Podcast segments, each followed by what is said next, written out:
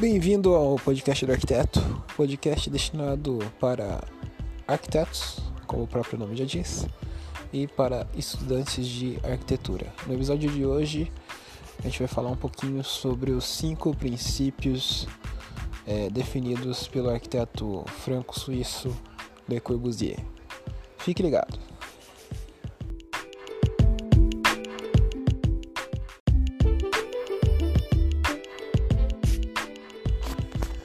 Bom, o primeiro princípio do Le Corbusier que ele definiu era a tal do era o tal do, do piloti ou pilotis no plural, né, no caso.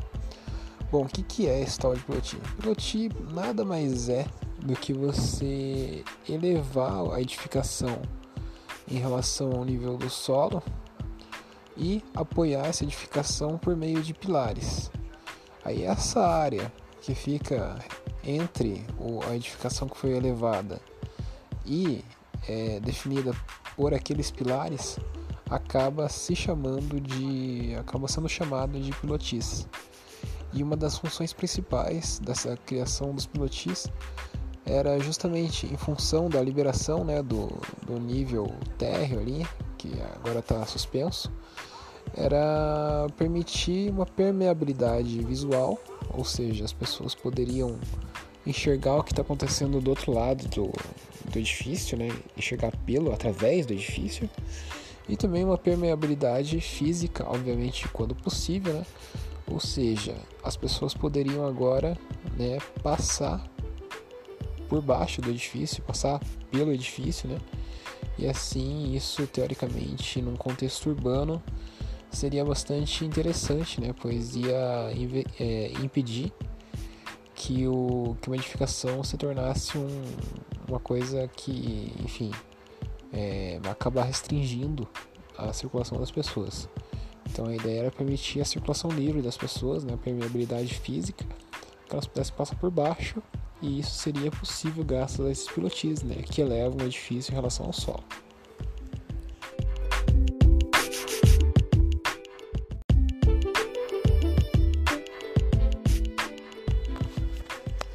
O segundo princípio do Le Corbusier é a tal da planta livre. A planta livre, como o nome já sugere também, quer dizer que significa né, basicamente que você pode dispor e arranjar o layout da planta de uma edificação livremente. Livremente em relação ao que? Livremente em relação à estrutura. Porque até então, tem que imaginar que lá até a década de 20 é, era muito comum as edificações elas terem as suas vedações e suas divisões internas, seu layout definido e junto, englobando né, a estrutura. Então você tinha os elementos estruturais como os pilares e era muito comum que esses elementos estruturais estivessem necessariamente ligados com as vedações, divisórias internas e tudo mais. Ou seja, tinha uma certa rigidez de planta. E a planta livre ela vem para quebrar esse, esse, esse tipo de situação. Então agora a planta ela seria livre da estrutura, ou seja, você poderia ter as paredes independentes em relação aos pilares. E isso obviamente tornaria toda a edificação, todo o layout, né, toda a questão dos ambientes, dos espaços, as, as definições dos espaços muito mais livre, muito mais flexível, muito mais é, adaptável, digamos assim, a diversas situações distintas que poderiam acontecer dentro daquela edificação. Então, essa, esse é o conceito da planta livre, né? Quando você torna tanto vedações quanto divisórias e tudo mais de uma edificação livres e independentes da estrutura, dos elementos estruturais. E assim dá mais flexibilidade e torna aquele, aqueles espaços realmente bem mais flexíveis.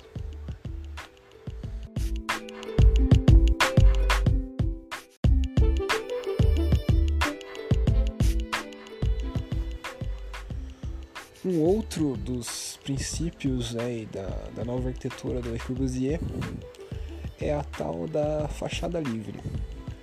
E ela é muito decorrente do princípio anterior da planta livre. Porque pensa só, a partir do momento que você tem a planta livre, você tem os pilares e os elementos estruturais independentes da fachada e das vedações. Essa fachada ela acaba sendo livre, ela acaba ficando livre, porque até então, até lá para a década de 20, quando Le Corbusier enunciou, digamos assim, os seus princípios, também era muito comum que a fachada, o ritmo da fachada, a aparência da fachada dos edifícios fosse muito definido pela estrutura que estava ali responsável por manter o edifício em pé. Então, por exemplo, você tinha uma fachada bem ortogonal, com um ritmo bem certinho e tudo mais, porque você não poderia fazer uma composição diferente, você não poderia propor aberturas e, enfim, uma configuração diferente, porque a estrutura estava junto com a fachada. Então você tinha uma certa rigidez, uma certa limitação quanto à fachada, quanto à composição da fachada. E a partir do momento que você separou a fachada da estrutura, dos elementos estruturais, aquela fachada ficou livre.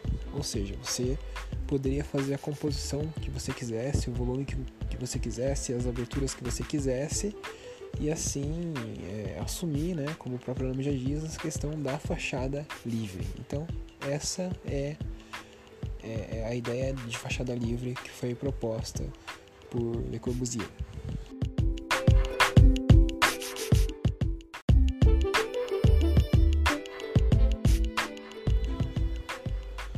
Outro princípio de Le Corbusier, né, da nova arquitetura do Le Corbusier, é a tal da janela fita ou janela em fita, ou enfim, tem várias nomenclaturas aí, vários nomes aceitos. Eu falo janela em fita, mas você também pode ouvir por aí, por outros arquitetos, por outras pessoas, janela fita. Então essa questão da janela em fita também ela está muito intrinsecamente relacionada com a questão da fachada, da fachada livre. Porque pensa só, como você tinha a planta livre, que, tava, que tinha os elementos estruturais independentes das vedações e das paredes, você acabou tendo a fachada livre. E a partir do momento que você tem a fachada livre, que você pode fazer a composição que você quiser na fachada, as aberturas que você quiser, uma consequência disso é que você pode fazer janelas em fita.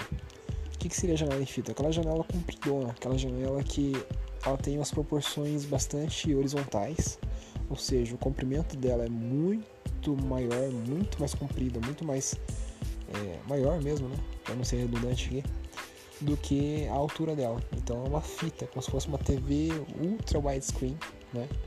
Que percorre uma boa porção ali da fachada. Isso só foi possível graças à independência dos elementos estruturais em relação às vedações e em relação às fachadas, ou seja, a, a janela em fita ela acaba sendo uma consequência direta tanto da planta livre como também da fachada livre. E enfim, é, a partir disso, né, a partir dessa definição do Le Corbusier, começou a ser mais popularizada nessa questão da, da, da janela em fita. E ela tem um, uma outra coisa meio simbólica, meio poética ligada ali, outra justificativa mais poética, digamos assim, que é quem está dentro, quem está dentro da edificação enxerga o, a paisagem sem obstruções, né? Sem, enfim, aquela rigidez que havia até então é, em função da, dos elementos estruturais estarem justamente na fachada. E, enfim, você tem uma visão mais ampla, mais panorâmica, mais aberta né, dessa paisagem. E essa fita também acaba meio que definindo assim um, uma faixa, né, que você pelo por, por, através da qual você enxerga a paisagem e, poeticamente falando, ela acaba emoldurando essa paisagem. Então ela acaba sendo como se fosse uma moldura, né? E a paisagem acaba sendo como se fosse a tua tela, né? a tua pintura, aquilo que você está enxergando. Então é mais uma, uma justificativa, digamos assim, teórica, né? Mas na prática, essa questão da janela em fita é isso, né? Você ter uma janela comprida, bastante comprida, bem horizontal, com dimensões bem mais amplas na, no, no comprimento, né, em relação à altura, e isso só é possível né, em função da, da, planta livre e da fachada livre que também foi, foram propostas, foram definidas pelo, pelo Le Corbusier.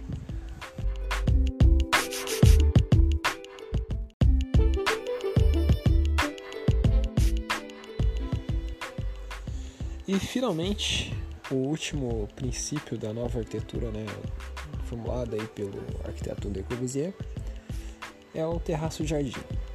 Então, o terraço-jardim consiste em você pegar e aproveitar aquela área de cobertura, aquela área destinada à cobertura, e torná-la útil para os usuários. Porque também, até então, é, era comum ser utilizado telhados inclinados ou até mesmo telhados não tão inclinados, mas telhados que eram inacessíveis e que eram, digamos assim, inúteis em relação para os usuários. A única função daquelas, daqueles telhados, daquelas coberturas até então, era proteger a edificação das intempéries, da chuva, da neve e tudo mais. Então, a partir da formulação né, do, do telhado jardim, passou-se, né, o Le Corbusier esperava, pelo menos, que as pessoas e que os arquitetos fossem propor telhados, né, que não fossem apenas, não servissem apenas para cobrir, para proteger a edificação, mas também que se tornassem de fato uma área útil para a edificação, que as pessoas pudessem utilizar, circular, aproveitar, ficar, fazer algum uso, alguma se apropriar daquele espaço. Então essa é a ideia do terraço jardim.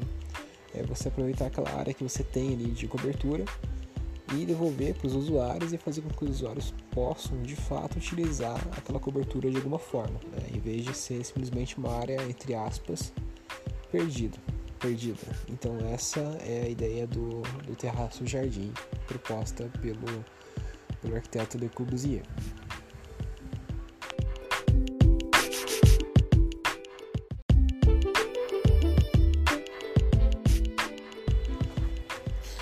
Então, esses são os cinco princípios né, da nova arquitetura propostos e formulados pelo Le Corbusier. Né, só recapitulando aí: pilotis, planta livre, fachada livre, janelas em fita e o terraço jardim. E se você observar algumas obras, né, principalmente a mais icônica delas, a Vila Savoie, obra do, do Le Corbusier, obviamente, você vai perceber que todos esses princípios aí são aplicados e estão presentes na, na arquitetura, no caso da Vila Savoie. Então é isso, esse foi o primeiro episódio aí do, do podcast do arquiteto. Ainda estamos em uma fase de definição, tentando encontrar qual é o melhor formato e tudo mais. Mas a minha expectativa, a minha esperança e a minha vontade é que esse podcast ele seja bastante útil, bastante é, informativo, bastante interessante para não só arquitetos, mas também estudantes de arquitetura e outras pessoas que estejam, enfim, ligadas à arquitetura, estejam interessadas em arquitetura e, enfim, queiram aprender, discutir e, e ouvir mais informações a respeito de tópicos interessantes é, de arquitetos e da arquitetura, né? Então é isso. Se você gostou desse podcast, desse episódio, eu recomendo que você se inscreva, né? Siga, é siga, não sei. É, se inscreva. É, se inscreva, que a gente fala em podcast, agora esqueci. É, se inscreva, né, no podcast. Enfim, é, comece a seguir o podcast. E acompanhe aí, porque eu pretendo lançar vários episódios aí ao longo do, do tempo, né? Eu tô utilizando essa ferramenta de podcast chamada Anchor e ela facilita bastante o processo de criação de podcasts, porque se você não utilizar um aplicativo como esse, o processo de criar podcast tende a ser bastante complicado.